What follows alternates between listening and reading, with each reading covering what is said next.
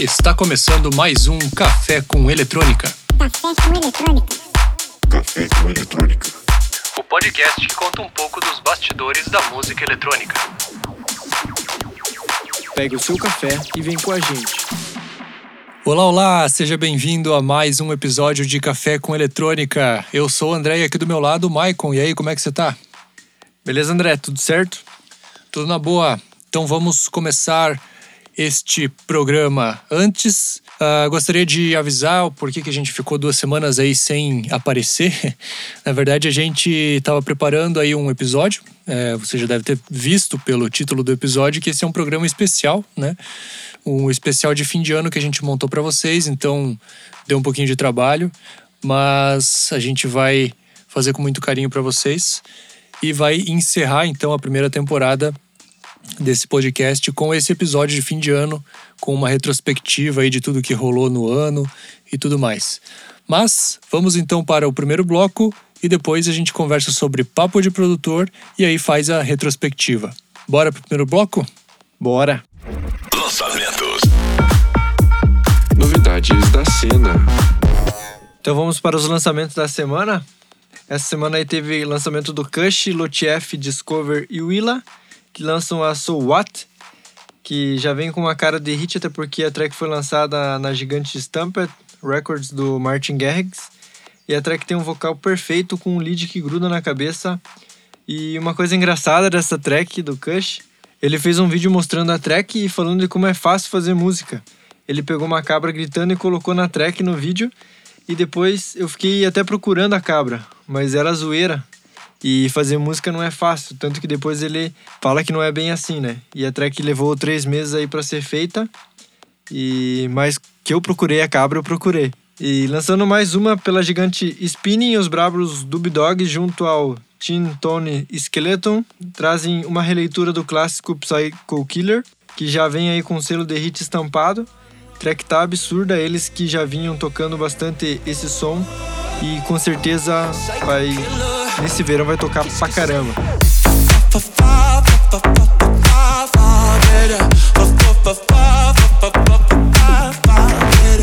Pela Braslive, Antidote, Ming e Daniele Parente lançam uma sonzeira chamada Under the Star. E meus amigos, que track foda! Antidote que tem crescido muito nesse ano e tá lançando uma melhor que a outra. Já havia recém lançado um álbum, já vem com essa sonzeira para nos deliciar.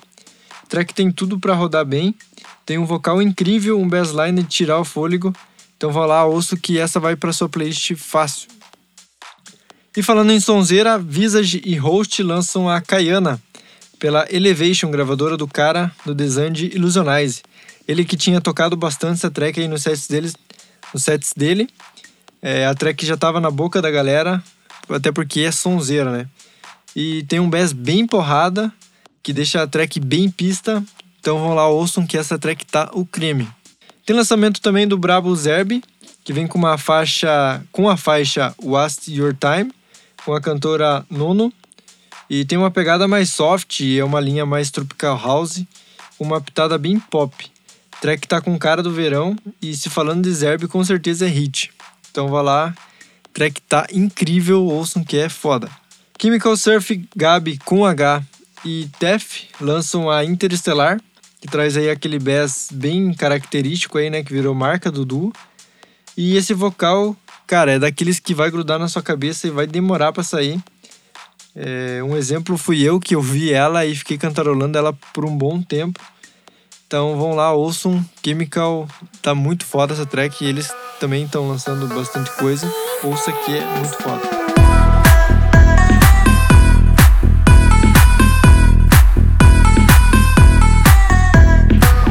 Destaque vai para o pai. Vintage lança a Iris War Iris com a Elise Legros, que traz um lado mais tech house do, do Vintage. E a faixa saiu pela gigante Defected, que é uma gravadora de muita expressão e que a maioria dos DJs tem aí o sonho de lançar por ela. Vintage até comenta que é uma realização lançar lá, até porque ele fez uns posts antigos para mostrar aí que todo sonho é possível, né? E a track tá já teve aí suportes incríveis como Pitch Tongue e já tá no top 100 da, do Beatport. Essa tem tudo para ser mais um hit aí do Vintage que tem trabalhado muito nessa quarentena e mostrado muita coisa para quem acompanha ele de perto. Hein?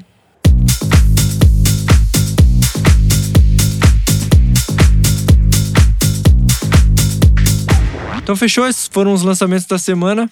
É, tem alguma notícia aí nessa semana, André? Essa semana não. Nenhuma notícia que eu tenha que eu tenha visto aí relacionada à música eletrônica. Então, eu vi uma pesquisa que saiu das 10 músicas mais buscadas pelo Shazam. O Shazam, para quem não conhece, ele é um aplicativo de celular que você está ouvindo uma música em algum lugar e você coloca ele, aciona ele, ele vai buscar a música é, no, no central de dados lá e vai dizer qual música que é. E nesse top 10 tem quatro músicas eletrônicas é, que mais foram buscadas aí em todo a existência do Shazam. E o destaque é para Wake Me Up do Avicii, que ficou em quarto lugar. E a primeira mais buscada é a Dance Monkey, Tones and I. Então fechou, vamos para o próximo bloco. E agora. Papo, papo, papo, de produtor. E no papo de produtor deste episódio, a gente vai falar sobre masterização. E aí, Michael, o que é masterizar para você? Então, masterizar é, é a masterização de áudio, é, é o processo de preparar e transferir o áudio gravado de uma mídia que contém aí uma mixagem final de um fonograma ou conjunto de fonogramas para outro dispositivo de armazenamento de dados, destinado a ser a matriz de todas as cópias a serem feitas daquele trabalho. O que, isso quer dizer? Que eu peguei aqui no Wikipedia, né? É, você vai preparar a tua música para o mercado. Você vai deixar ela num volume que esteja adequado para as plataformas digitais, né? YouTube, é, Spotify, Deezer. E também existem masterizações que você vai colocar num CD, você vai colocar num vinil. Então, existem vários tipos de masterização para cada tipo de plataforma ou tipo de mídia. Bom, e como que se dá o processo de masterização? Como é que a gente trabalha para masterizar uma música? Então, a primeira coisa é fazer isso que o Maicon comentou, né? Você tem que saber aonde que a tua música vai ser distribuída, lançada, onde que ela vai estar. Tá. Então você vai fazer, por exemplo, uma master, né? vai ter um volume, um tipo de masterização para pôr a tua música no Spotify, por exemplo e uma outra masterização, um outro tipo de master, né, para tocar, por exemplo, numa festa, porque são locais diferentes, né? Então a, a, música que você vai, a masterização que você utilizar na tua música para lançar no Spotify, se você for tocar ela na festa, provavelmente ela vai soar baixa, porque é um outro, um outro ambiente, né?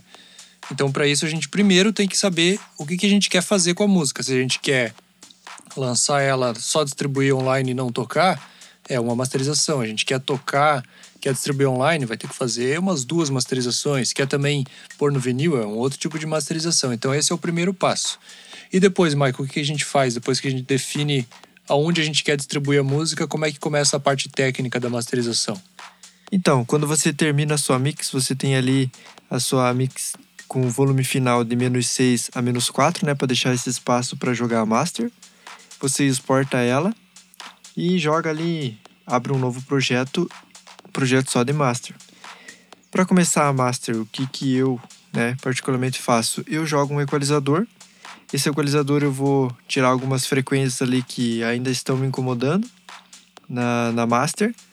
Depois disso eu posso jogar um equalizador ou um compressor multibanda, dividir ali em bandas que ah, o meu kick está um pouco fraco, eu posso ou comprimir o meu kick ou posso expandi-lo para deixar ele mais aparente, né? E daí você pode fazer isso em todas as bandas de frequência, né? No médio grave, no agudo, no subgrave. Você pode fazer isso para melhorar mais a sua master. Aí, depois disso, você joga ali um, um imager, que você vai melhorar a imagem estéreo do seu áudio, né? Do seu, da sua master. Depois disso, você pode jogar ali um compressor, e tem várias pessoas que usam mais que um, né? Compressor. Uma dica que eu dou ali é do J37, que ele dá uma textura de fita de rolo para master. E após isso, simplificando, você pode jogar um limiter ali para limitar a tua música, deixando ela no volume final para as plataformas, né? Do jeito que você quer, deixando, colocando a pressão final para tua música. Lembrando que essa master é uma master bem simples, você vai ter várias coisas para fazer, né? Vários parâmetros. Mas essa dica aqui é de uma master simples. É, basicamente a masterização é volume, né? Você, claro que você não vai jogar um utility lá e erguer o volume, porque não é assim que funciona, mas basicamente você vai aumentar o volume da, da música como um todo, né? Da tua mix como um todo, para que ela soe bem no local que você quer fazer com que essa música seja reproduzida. Mas voltando ali à questão das plataformas, por exemplo, se você vai usar ela para tocar num clube ou num festival, você vai dar um pouco mais de pressão, né, que o Michael estava comentando. Então você vai usar um limiter um pouco mais forte, vai comprimir ela um pouco mais é, para poder tocar num festival, nas caixas grandes, né, para todo mundo poder ouvir, para ela bater bem, vir com bastante grave e tudo mais. Agora, se você vai mandar ela para o Spotify, por exemplo, né, a tua música vai ser lançada no Spotify, você não pode fazer isso, porque o próprio Spotify tem um limitador, né, para evitar que as músicas fiquem muito altas, gritando demais, né, o famoso é, loudness war que eles, que eles falam, né, para evitar isso. Então, o próprio Spotify ele vai segurar um pouco a tua a tua master. Por isso que o ideal é você fazer uma masterização específica para o Spotify, para que ela soe bem no Spotify.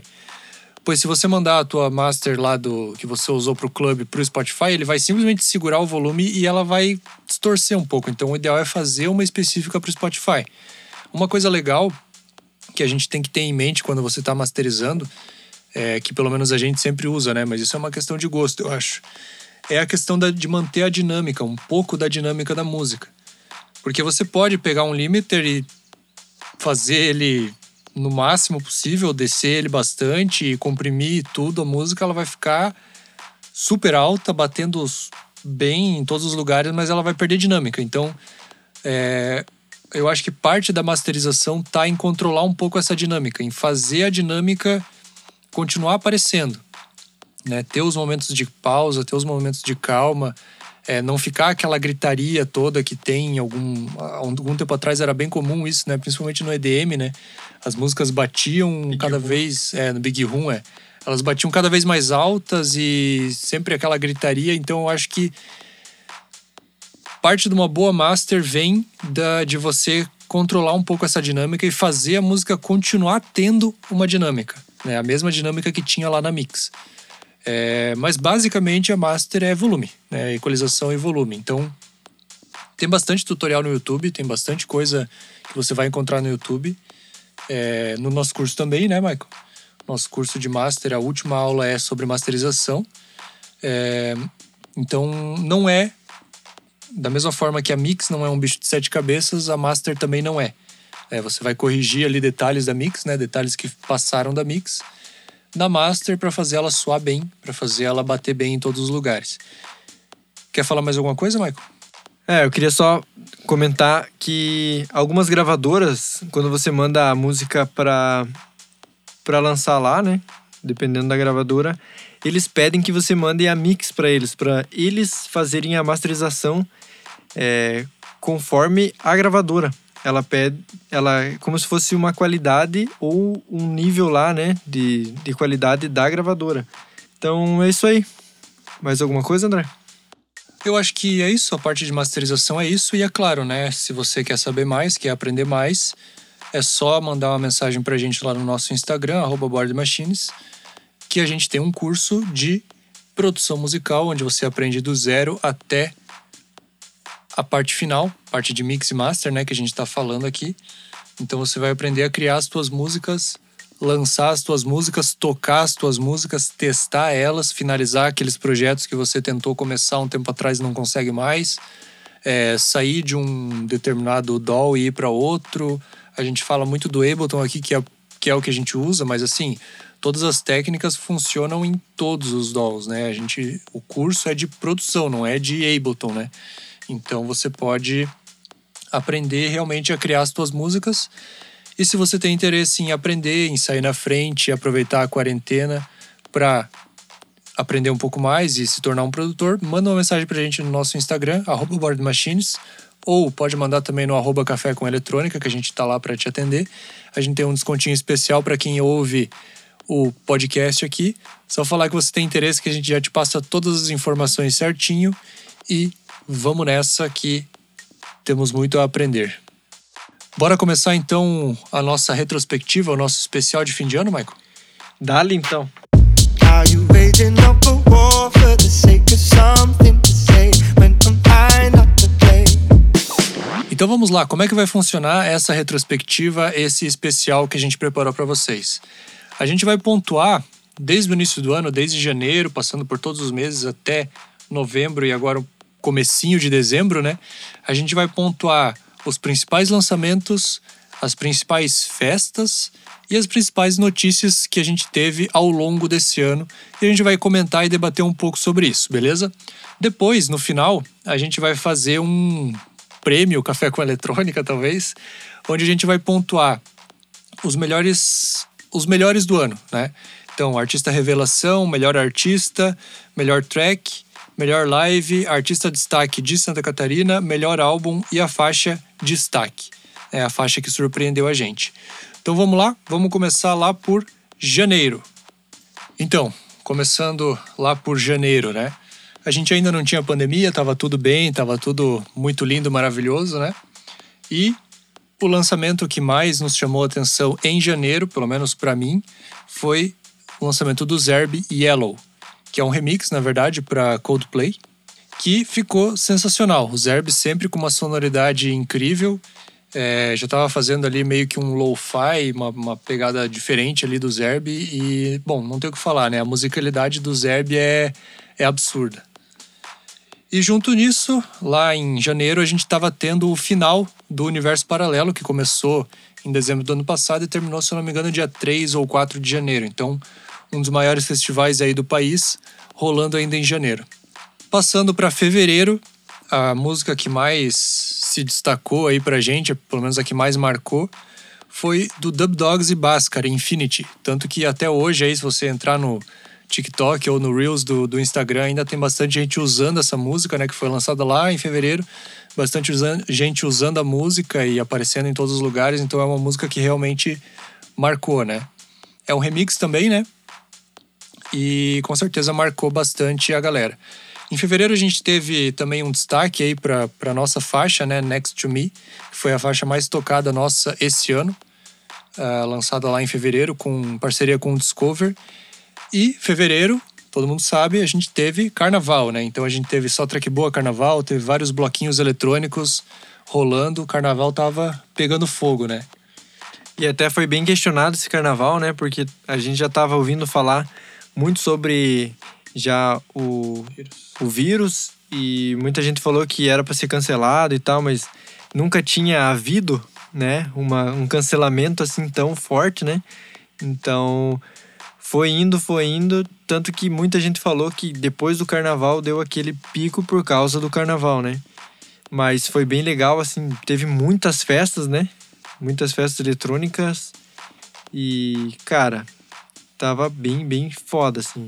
Eu acho que foi o ano que a música eletrônica mais é, teve espaço no carnaval, né? Todo ano tava crescendo, mas esse ano eu acho que foi assim. Teve muito espaço mesmo, assim. Teve trio elétrico do Vintage, do Alok. Teve uma galera assim de peso e até artistas menores assim começando a ganhar espaço no carnaval, que é uma festa popular, né? Uma festa que todo mundo vai, toca de tudo, mas a música eletrônica nunca teve tanto espaço quanto esse ano, né? Então assim, apesar de o resto do ano ter ficado parado, eu acho que o ano começou muito bem para música eletrônica e vamos esperar que depois que passar tudo isso, a gente continue no mesmo nível, né? Vamos pular para março agora, então. O lançamento de março, que teve mais destaque, foi um remix também, mais um remix, do Gabi e do Vintage. Caught in Between, do Bond. Então, essa música também até hoje está sendo tocada. É uma música. Não tem o que falar, né? Gabi e Vintage juntos é sonzeira na certa, é hit, né? E em março a gente sabe que chegou, né? Chegou a pandemia e paralisou tudo. A gente ainda teve alguns eventos menores, mas basicamente ali acho que metade de março, lá, lá pelo dia 15, 20 de março, começou a baixar de- decretos em todos os estados. Aqui Santa Catarina, se eu não me engano, até foi o primeiro estado a fechar tudo e parou. Simplesmente o mercado parou, né? E aí bateu aquele desespero, né? E agora, o que, que vai acontecer, né? Eu acho que tinha muita gente que não estava acreditando que isso ia acontecer. Muita gente mesmo, até acho que a gente ficou até um pouco cético também, né? Em... Porque realmente não é uma coisa comum aqui no Brasil, nunca foi uma coisa comum. Então a galera não estava acreditando que isso ia acontecer, que o vírus ia chegar e talvez nem fosse chegar, enfim. E mas chegou, chegou, parou tudo e estamos aí até hoje. E foi nessa época aí que acabou o papel higiênico no, no, no mercado, então. Papel higiênico, Foi. álcool gel. Não, mas falando sério, assim, foi bem. Foi bem. Deu aquele medo, né? O que, que vai acontecer agora, né? Quarentena e tal. E aí a gente segue para abril e abril a gente teve, eu acho que o principal lançamento do ano aí, que foi a track Slow Down do Slow Motion e Vintage Culture. Eu acho que essa track aí tem dado o que falar, acho que foi realmente o principal lançamento do ano. E tanto que ganhou prêmios, né? Prêmio da Electro Vibes como melhor track e tudo mais. E realmente foi incrível, assim. Veio uma, é uma sonoridade diferente, né? Ninguém tava. É, Na verdade, essa música ela já, já tava desde o ano passado rolando por aí, já tava sendo tocada, mas assim. É, é um som diferente. É, o Slow Motion chegou ali com uma ideia nova, uma, uma, uma pegada diferenciada e agradou todo mundo. Depois o Vintage se juntou na música e deu uma trabalhada e ajudou a lançar. E realmente é um som que é novo, é diferente, é legal, a galera curtiu. E tá vindo essa pegada, tá ficando cada vez mais forte, eu acho, no, no cenário, né? É, cara, é, é naquela, né, cara? Tudo que é novo chama muita atenção, né? Então, foi isso que aconteceu. E eu lembro, acho que a primeira vez que eu escutei ela foi o Victor Low e o Visage estavam tocando em Curitiba e tocaram ela assim, cara, a galera, tipo, era bem aquele final de festa, assim, tava bem, bem, a galera já bem pra frente, assim, tocou aquele sonzinho mais de boa, assim, a galera, putz, cara, que sonzeira, né? Tipo, a galera já foi muito pra frente, assim, então, cara, é, é sonzeira. Desde a primeira vez que eu ouvi ela, já sabia que ia explodir. É, o típico som de, de after, né? Aquele afterzinho rolando e, o, e essa música tocando é com certeza, acho que é um som pensado para isso, né? E também a gente tem o destaque, né? Nossa, nossa música, que é a Feel It Tonight, que a gente lançou com o nosso brother Tony em abril também. E tem repercutido muito bem até, né? A gente já passou de 100 mil, cento e poucos mil plays no Spotify, então também é uma música é, muito boa, muito bem tocada, que repercutiu bem pra gente. E ainda em abril a gente começou então a era das lives, né? Então começou ali em abril live pra tudo quanto é lado, né? Todo mundo tava fazendo live e no começo ali em abril era uma novidade, as- algumas lives até meio fajutas, meio não não muito bem trabalhadas, mas é, eu acho que isso ajudou muito alguns artistas a se manterem vivos e se manterem criando, né? Porque você tinha o teu espaço, você conseguia ter o teu espaço. Mostrar o trabalho. Exatamente. E assim, até uma coisa boa é, para os pequenos, né? Porque você tava. É lógico que você não consegue competir com uma live de um artista super grande, mas assim, você tava ali. Você tinha o mesmo. a mesma possibilidade, digamos assim, dos artistas grandes. Então você conseguia brigar mais pelo teu espaço, né? Isso começou em abril, até hoje a gente tá tendo lives. É, tá rolando lives cada vez. Agora as lives estão ficando muito bem elaboradas, né? Lives super bem produzidas e com bastante investimento, o que é bom também porque você coloca o pessoal para trabalhar, né? O pessoal que trabalha nos bastidores. Então você está fazendo essa economia girar de alguma maneira, ainda que muito menos do que antes, né? Porque é lógico que montar uma live não é igual montar um festival, né? Mas tá fazendo a economia girar. Mas assim, em abril a gente via lives super improvisadas e dando muito certo, né? É, principalmente as lives de sertanejo, né? Que estouraram aí recordes e recordes de, de audiência, mas também as lives do pessoal da eletrônica. Eu não lembro se o Alok chegou a fazer uma live em abril ou não, Mas o pessoal da eletrônica tava fazendo e as lives do Alok sempre super bem produzidas também, né? Acho que ele fez depois, né? Lá no, no apartamento dele em São Paulo, com aquelas luzes lá. É, que foi. que passou pela Globo também, né? Então É, exatamente. já era um outro nível, né? Eu lembro, acho que uma das primeiras, assim, de, de algum artista grande foi a- uma do Vintage, que ele, na, na casa dele mesmo, tocando lá, ele e só fez lá bem, bem elaboradinho, já colocou no YouTube. Muitos artistas pequenos também começaram a ver que eles tinham a possibilidade de fazer também as lives, né? Não tão bem produzidas que nem um artista grande, mas com o mesmo objetivo, né? Mostrar o trabalho. E aí a gente vai para maio. Então, em maio, a gente teve a faixa de destaque. Em maio, ah, na minha opinião, foi a do Joy Corporation e Antidote, Dawn. É uma música, cara, até hoje o pessoal tá tocando. A gente tocou né, na nossa live aí do, do mês passado e é uma música muito boa. Ela fica na cabeça. O vocal do Joy Corporation é incrível. Produção do Antidote e do Joy Corporation não tem nem o que falar. Então, assim, hitzão que veio aí em maio e até hoje tá crescendo, tá, acho que já passou de um milhão, né, no Spotify. Se não passou, mas vai passar logo.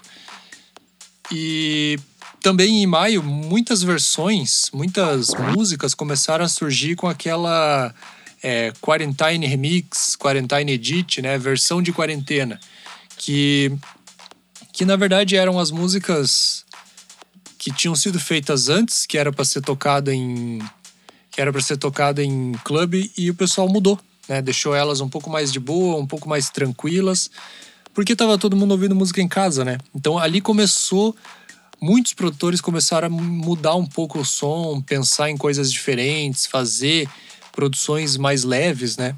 Mais para ouvir no Spotify, para ouvir na rádio, para ouvir no carro, no fone de ouvido. E tanto que muitos artistas é, ainda falaram, né, que eles guardaram algumas tracks que eles, eles tinham uma programação ali de, de lançamentos, eles tiveram que segurar, porque muitas músicas eram pistas, então era pista. Então eles tiveram que trabalhar numas músicas mais é, soft, né, pra que a galera também abraçasse melhor, né, porque não adianta ter uma música pista e não ter a pista pra dançar, né. Exato. E também a gente teve o lo-fi crescendo muito nessa pegada, nessa época, né? Até hoje está crescendo ainda, mas começou ali. Muita gente começou a descobrir lo-fi e outros estilos mais de boa. O pessoal que sempre tá lá no front na pista, lá sentindo a pressão das caixas, começou a ver que tem outros estilos de música que também são legais, que também dá para ouvir é, no carro, né, trabalhando, indo para academia, enfim. Então o mercado também começou a se adaptar. Normal, né? O mercado sempre vai se adaptar de alguma forma ou de outra. É, o mercado parou, mas ele está se adaptando, né? E aí a gente vai para junho, onde a gente teve o lançamento do Vintage Culture Friends, que, são, que é, um, é um álbum, um EP, né? Com três, com cinco músicas, aliás, onde teve Vintage Gabi, Vintage Mecha, só Vintage, Vintage Kush, Vintage Dash Dot. Então, assim, ele, ele juntou, né? Compilou algumas músicas ali e lançou várias delas. Eu acho que o destaque desse álbum é a Color of My Heart, com o Mecha, né? Que foi sensacional. E além desse álbum, nesse mês aí de junho, a gente teve algumas outras que não dá pra, não dá pra deixar de, de comentar aqui. Mais uma do Vintage, né? Vintage Culture e Future Class, pontos de exclamação. Essa música tem uma letra muito bonita e tá tocando até hoje direto nas rádios, né? Lançou em junho também. A gente tem também o nosso lançamento, né? Com o Dropback e com o Hawk, a Falling, que foi a música que melhor repercutiu esse ano, eu acho, né? Então tá com uma repercussão muito boa e a gente tá gostando bastante dela. É, a gente lançou lá em junho e por isso que ela tá aqui nesse lançamento. E a gente tem que destacar também o lançamento do Antidote com o Heezer a Chemicals, que também é uma sonzeira que tá bombando até hoje, né? Acho que tá com 600, 700 mil plays no, no Spotify, então tá indo muito bem, né? E a galera também teve vários cancelamentos, né, de festivais ali nes- nessa época, porque a galera pensou que a pandemia ia durar um mês, dois, mas não foi isso que aconteceu, né? Foi se estendendo ali e vários casos, muitos casos, né, é, de, de Covid aí no, no Brasil. E acabou que teve esse cancelamento de várias, vários festivais, né? Que tinham sido marcados e tal. E até o pessoal remarcou, mas não adiantou, porque pensou que ia passar e não passou. É, lembrando que aqui a gente já estava entrando no quarto mês da pandemia, né? Então já estava indo para 120 dias de pandemia com 90, 95, talvez até mais por cento do mercado da música parado, né? Totalmente parado. Então a galera que vivia disso já estava com certeza tendo que se virar de outras formas. Tinha a questão do auxílio emergencial que estava um rolo ainda. É, enfim, estava acontecendo um monte de coisa. Tava uma loucura ainda, mas a música nunca parou, né? Seguindo para julho, a gente teve aí o lançamento, acho que os principais lançamentos, né? Que foi um remix do Zerb para Frank Ocean, que bom, é Zerb, não tem o que falar, né? Então, sonzeira, se você não ouviu ainda, ouve lá, porque realmente essa acho que foi um, também uma das principais do ano, que é, é demais, essa música é muito foda. A gente teve também Antidote e Mecha com Take Me Away, que eu acho que também é um hit que até hoje tá tocando, uma das melhores do Antidote e do Mecha. O vocalzinho fica na cabeça, né? Aquele Take Me Away fica na cabeça, não tem como, como não, não lembrar da música. E a gente tem o destaque aí pro Tonig e Berrel Magueira, All I Want. Então, sonzeiras aí, sonzeiras mais sonzeiras, toda nessa pegada soft, né? A gente já não tava mais tendo, ainda tinha, mas já não tanto músicas pista, né? Aquela pedrada mesmo, né? Era um, o que tava saindo era coisas mais soft, né?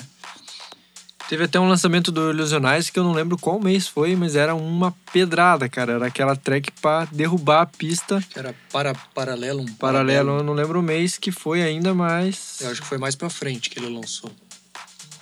E a gente teve também em julho, aconteceu, né? O primeiro Tomorrowland digital, acho que o maior festival digital do mundo, né? Até o momento.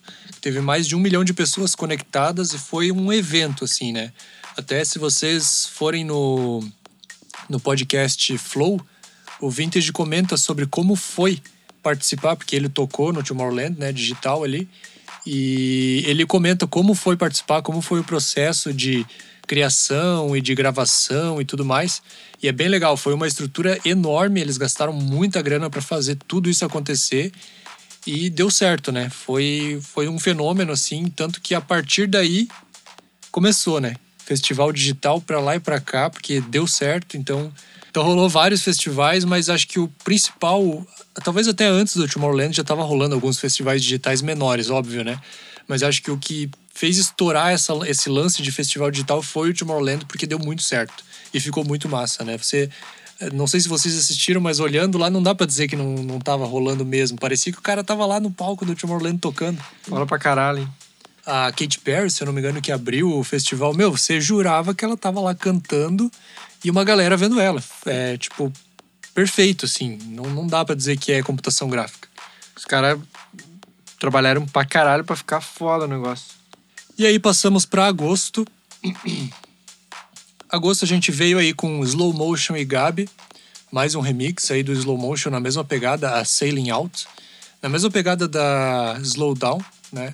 O, Slow Motion vindo com esse estilo aí que, que tá funcionando, que, que é massa pra caramba, né? Ele que começou essa pegada aí. A gente teve também um EP do Giborato, Wake Up.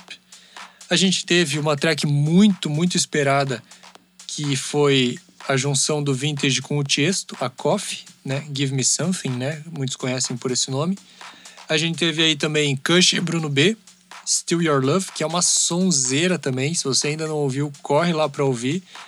E a gente tem o destaque também pro EP Progressive Therapy Volume 1 da Bras Live. Então eles juntaram todas as músicas nesse Progressive House mais brazuca aí que tava rolando ao longo desse, desse ano até o momento, né?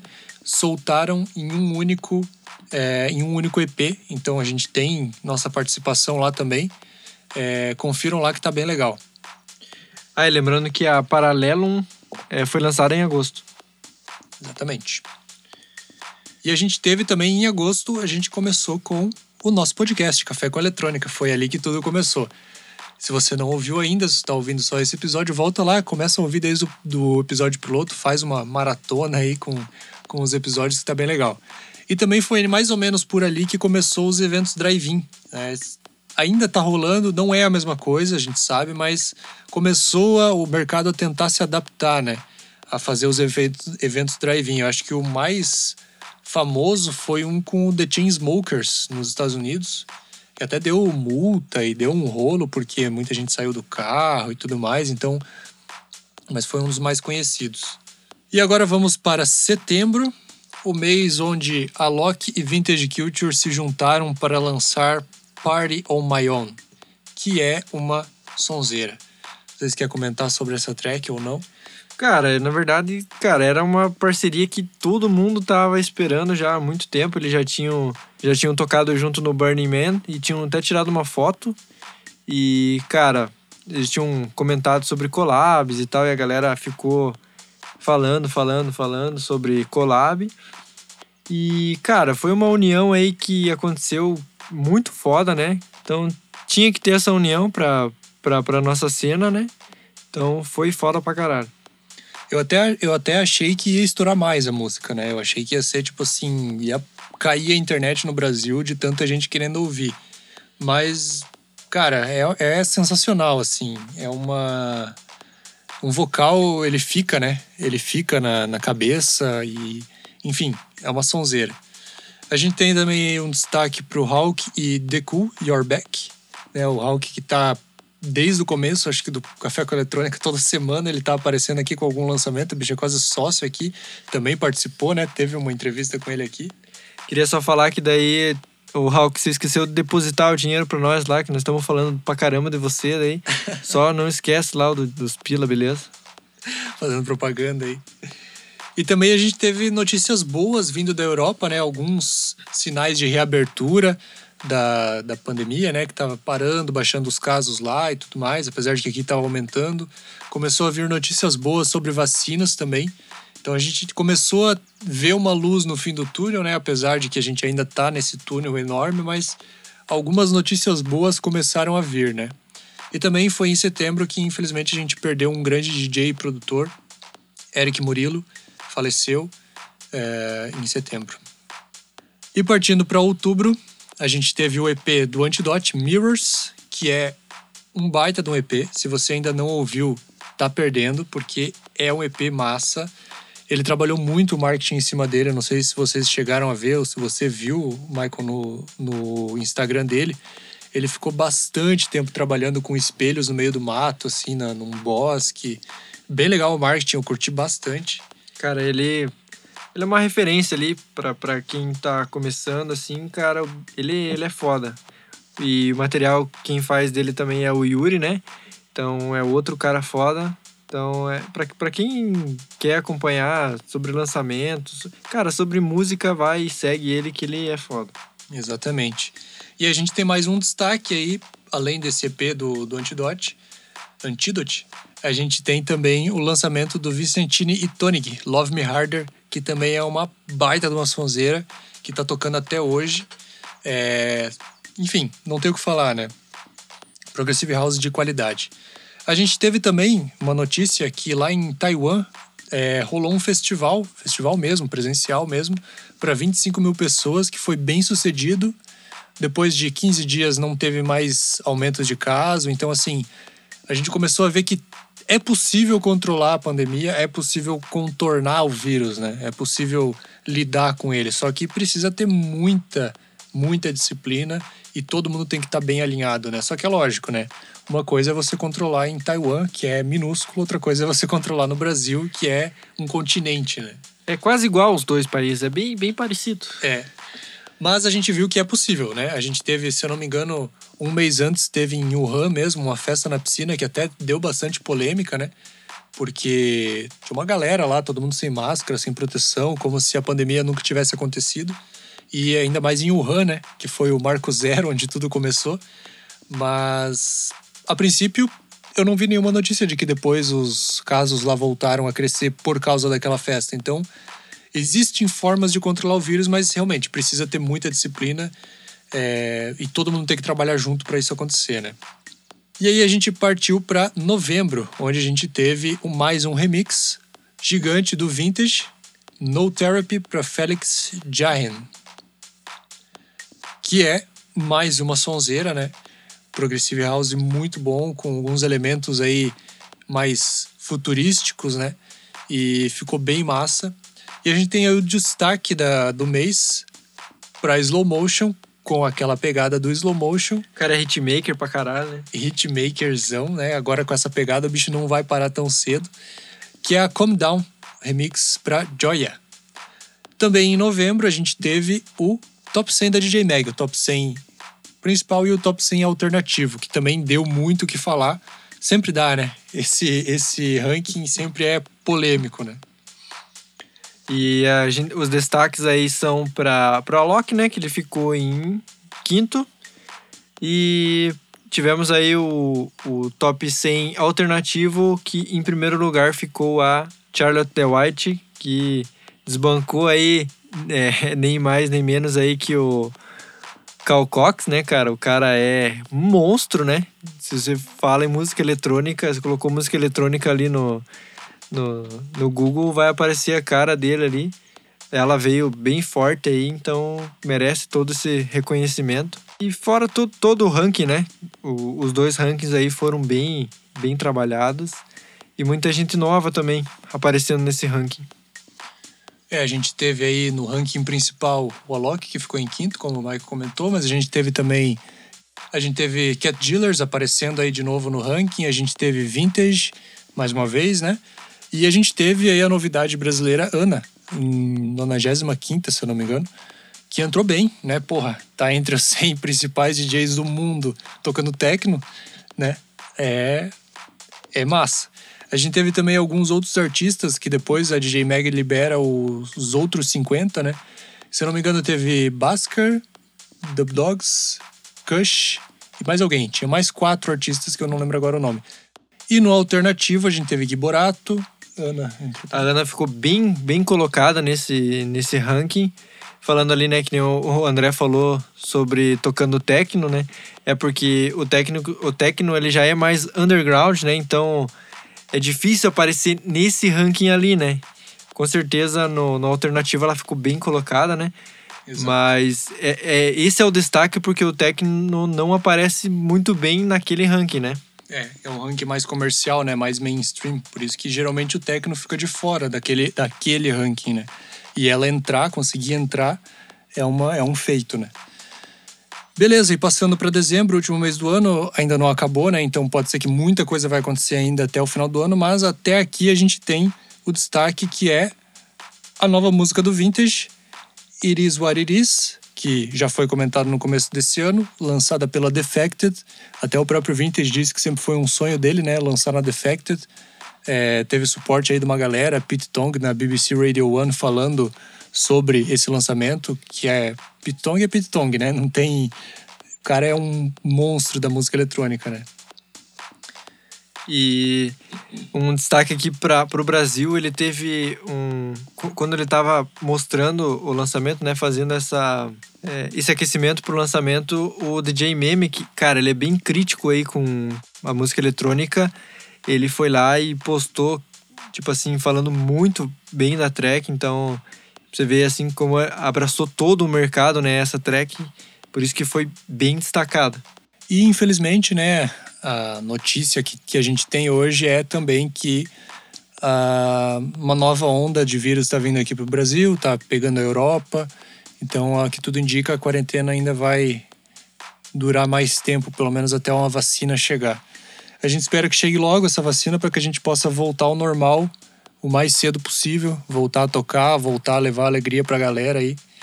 É, porque já chega, né? Já tá todo mundo exausto. 2020 já não cabe mais, né? E tomara que 2021 não seja uma um 2020 2.0, né?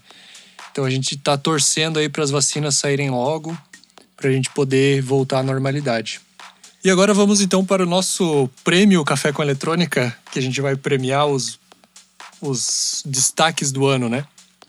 Fiquem atentos aí, artistas que a gente comentar, que daí vai chegar aí um pack pra vocês aí com o troféu e, e daí mais um pack de cerveja também, beleza? Então, assim, os quesitos né, que a gente usou aqui é o, os artistas que a gente mais curtiu. não tem quesito, não tem. É, é simplesmente aqueles que chamaram mais a atenção da gente, que se destacaram de alguma forma pra gente. Então, lembrando, né, que tudo que a gente falou até agora é o que a gente gostou ao longo do ano, né? Não é uma retrospectiva assim, se aquele artista que você curte não apareceu, se a gente não comentou sobre ele, é, não fiquem chateados, tá? É porque realmente a gente priorizou aquilo que está mais próximo da gente, aquilo, o som que está mais perto da gente, aquilo que a gente está tocando e tudo mais. Mas é, é, é, a nossa opinião, na verdade, né? Não é. Não tomem isso como o que o mercado quer, né? É só o que a gente achou ao longo desse ano, né? Tanto porque a gente tá todo dia sentando, trabalhando e pesquisando sobre música eletrônica, então é o que a gente viu, o que se destacou e o que a gente acha que, que vale a pena ser lembrado. Exatamente. Então vamos lá. Artista revelação de 2020. Na minha opinião, artista revelação desse ano foi o Mecha. É, o bicho trabalhou muito bem. Ele veio com sets e com lives, né? Muito bem trabalhadinhas, com uma curadoria musical muito foda. É, lançando hit atrás de hit, né? Várias parcerias e collabs com grandes artistas, uma melhor que a outra, manteve uma consistência muito legal ao longo do ano, tanto de lançamentos quanto de marketing. É, então eu acho que ele realmente foi um artista revelação esse ano, apesar dele já estar tá mais tempo no mercado, mas eu acho que esse ano ele é, merece o prêmio Artista Revelação.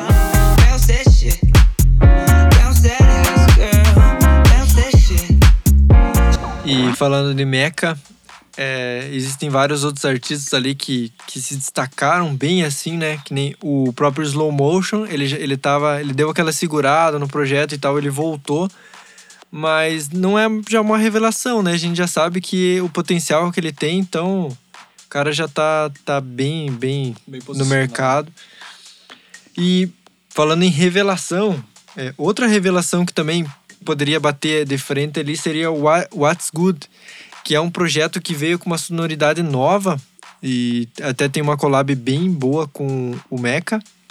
E eles vieram bem forte, cara. Tanto que eles é, entraram em uma agência grande. Então, eles também bateriam de frente ali com uma revelação desse ano, porque vieram com um som bem, bem foda e estão bem, estão trabalhando bastante esse ano. Trabalharam bastante esse ano. Legal, é isso aí. E a gente tem aí o próximo, próximo categoria, melhor artista do ano. Então, para mim, né, o melhor artista, o artista que mais, digamos assim, se destacou esse ano pelas produções, foi o Zerb. É, ele entrou desde o começo do ano, ele veio com essa pegada mais lo-fi. É, e assim, pelo menos para mim, praticamente todas as músicas que ele lançou, para não dizer todas, né, é, se destacaram, chamaram a atenção, músicas que eu ouvi no repeat várias vezes. Então, assim, no quesito produção, é, eu acho que ele foi o artista que mais se destacou e que melhor trabalhou esse ano.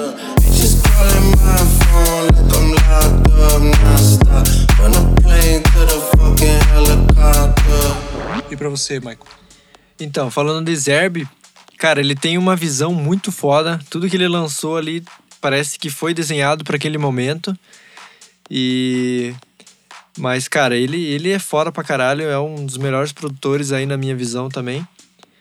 E uma coisa que eu queria destacar sobre artista, melhor artista, é o Vintage, cara. Ele trabalhou pra caramba esse ano, mesmo estando é, em casa, né? Porque não, não tem no que tocar. Ele fez muitas lives fodas pra caramba e músicas, lançamentos foda, então ele também é um artista aí que se destacaria como artista do ano porque ele não parou de trabalhar um segundo e só coisa foda fazendo, só remix foda, só lançamento foda, então é um dos caras que eu destaco também. E agora a próxima categoria, melhor track do ano. Então essa aqui eu acho que é unânime, né, em vários lugares. É Slowdown, do Slow Motion e Vintage Culture. Essa não tenho o que falar. Eu acho que foi o principal lançamento desse ano. É, foi a música talvez a mais tocada. E assim, não tem, não tenho o que falar dessa música. Surpreendeu todo mundo, veio com tudo. E, e eu acho que vários outros lugares e outros prêmios já premiaram essa música porque realmente merece. É, eu ia falar dos Barões da Pisadinha, né? Mas vamos deixar quieto, né? Não, mas brincando. Cara, essa, não, essa música não tem o que falar, cara. É, foi o destaque do ano, cara. Falando assim, ela já vinha sendo tocada ano passado também, né? Mas como ela foi lançada esse ano, não tem, cara. Não, eu acho que não teria outra pra bater. Então, é isso aí. E agora vamos para melhor live, categoria de melhor live. É, se a gente tivesse que escolher, acho que uma única live específica, eu escolheria a live do Vintage naquele. no lado da marginal lá em São Paulo, voando num disco voador lá. Da Bex. Que aquilo lá foi incrível, cara. Uma live muito bem produzida. Mas se a gente for olhar como um todo, eu acho que quem merece mais esse prêmio é o Illusionize, porque ele criou um universo, né? Ele foi, ele tocou em todos os planetas do sistema solar, ele fez todo um trabalho de uma live conversando com a outra, assim. Eu acho que ele pensou muito mais é, a longo prazo, assim, sabe? Então eu acho que ele merece esse prêmio pelo conjunto da obra, né? Por tudo que ele fez, pelo que foi esquematizado ali, todo, todas as lives se comunicando. Mas vale o destaque também para a live do, do Vintage voando lá, que ficou muito massa também. Aquela live me chamou muita atenção.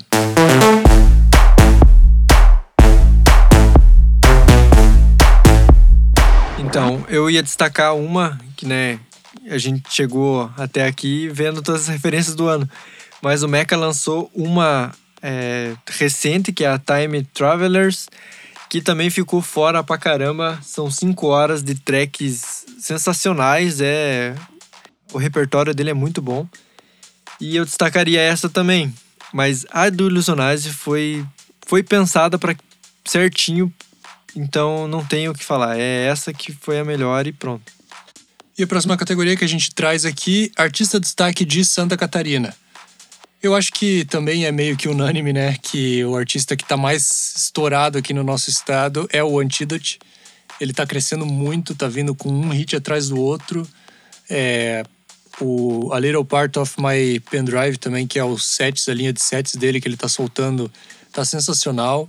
Não tem erro, né? Eu acho que é o, é o artista do estado aí que tá mais crescendo e mais estourado e mais destacado esse ano.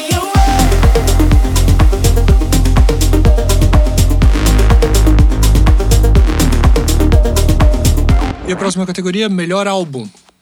Na minha opinião, melhor álbum desse ano foi o álbum do Giborato, Wake Up, que, cara, é Giborato. Não tenho o que falar, é Giborato. O bicho lançou um EP ali, um álbum, vai ser o melhor e ponto final. É só, só ouvindo pra saber do que, que eu tô falando. É, falando em melhor, né, cara, e daí já vem o Giborato depois, cara, vai lá e só ouve, cara, porque não tem, cara, é. É foda.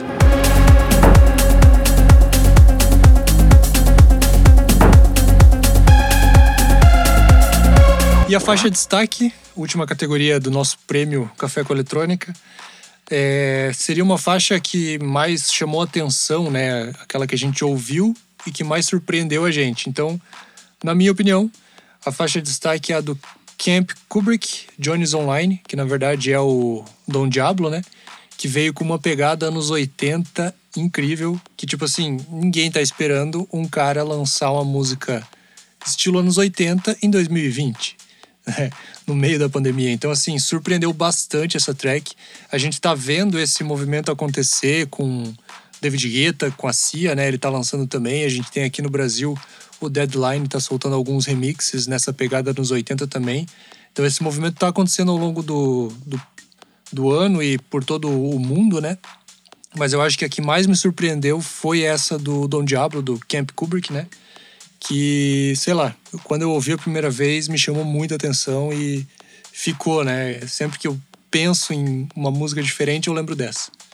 Então, é, o meu destaque vai. A gente só falou bastante sobre artistas nacionais, né? Porque é o nosso mercado. Mas eu vou destacar aí o Ben Bomer, que, cara, eu ia falar de uma track só, cara, mas não tem como falar. Todas são foda. Tipo assim, você ouve e cara, entra na tua mente as músicas, então É, o que se destacou esse ano pra mim em tracks assim foi essas tracks dele ali que são fora pra caralho. E essa do Johnny's Online também, cara, eu, meu, eu pirei a hora que eu ouvi, eu gosto muito desse som, mais retrowave, né? Então, também é uma que que ficou na cabeça.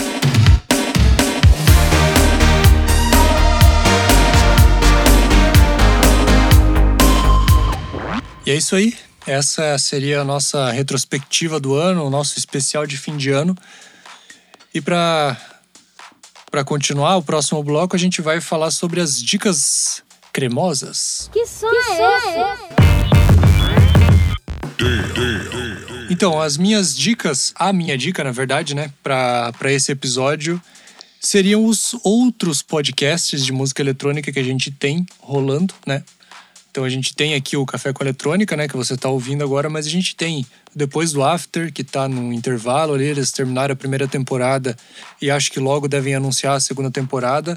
A gente tem o Extended Mix do Thiago Melchior, que participava do Depois do After, onde ele fala bastante sobre música também. A gente tem o podcast Cassete, que comenta muito sobre música, traz várias entrevistas legais é bem bacana de ouvir.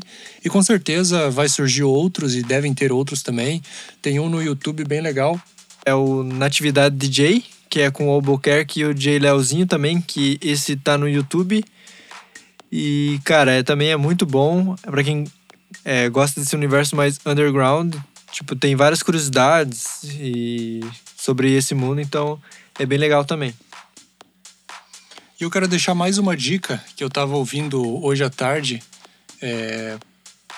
Não tem nada a ver né, com, com música eletrônica, nem, nem nada disso, mas é, tem um discurso, se você digitar no, no YouTube, é, discurso Steve Jobs, alguma coisa assim, tem um discurso que ele faz na formatura de uma faculdade nos Estados Unidos, onde ele fala, ele conta três histórias da vida dele e tudo mais. E eu acho que se você ainda não ouviu, tem que ouvir porque é um discurso muito bom, onde ele conta sobre seguir os seus sonhos, ir atrás daquilo que o teu coração tá pedindo, né? Não, não, não se deixar levar, né? Não se deixar viver uma vida que as outras pessoas querem que você viva, né? Trabalhando no mesmo lugar para sempre, fazendo a mesma coisa. Se for isso que você quer, beleza, mas se não for isso que você quer, vai atrás daquilo que você acredita. Então, Confiram lá esse discurso que ele é bem motivador, bem legal. Eu acho que é bem bacana para quem está começando, até para quem já está há bastante tempo no mercado e está se vendo meio perdido aí. Eu acho que é um discurso bem, bem interessante para a gente, nesses tempos né, de incerteza e tudo que está acontecendo, a gente não sabe o que vai acontecer. Eu acho que é um discurso bem legal para manter a gente com a cabeça focada no que a gente quer. Show de bola.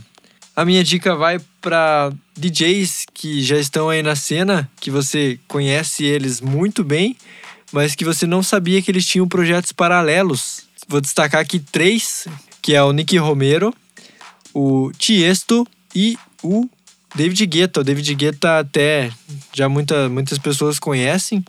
Ele tem o projeto Jack Beck, que nessa quarentena esses projetos tiveram um pouco de ascensão porque são sons mais soft, que eles são mais progressive. Eles fazem esse som nesses projetos paralelos. E o David Guetta tem o Jack Beck.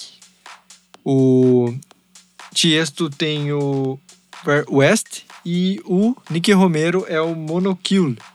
A dica também que eu vou dar é para vocês escutarem as músicas desses projetos e vou deixar a dica do set do Jack Beck Live from Adam Tower, que é um set que ele toca é, essa linha mais progressiva e tá muito foda.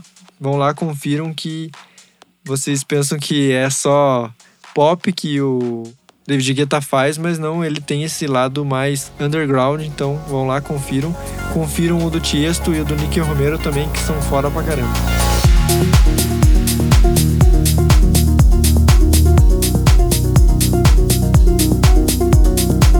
E é isso aí, a gente vai ficando por aqui, vai encerrando a primeira temporada do Café com Eletrônica.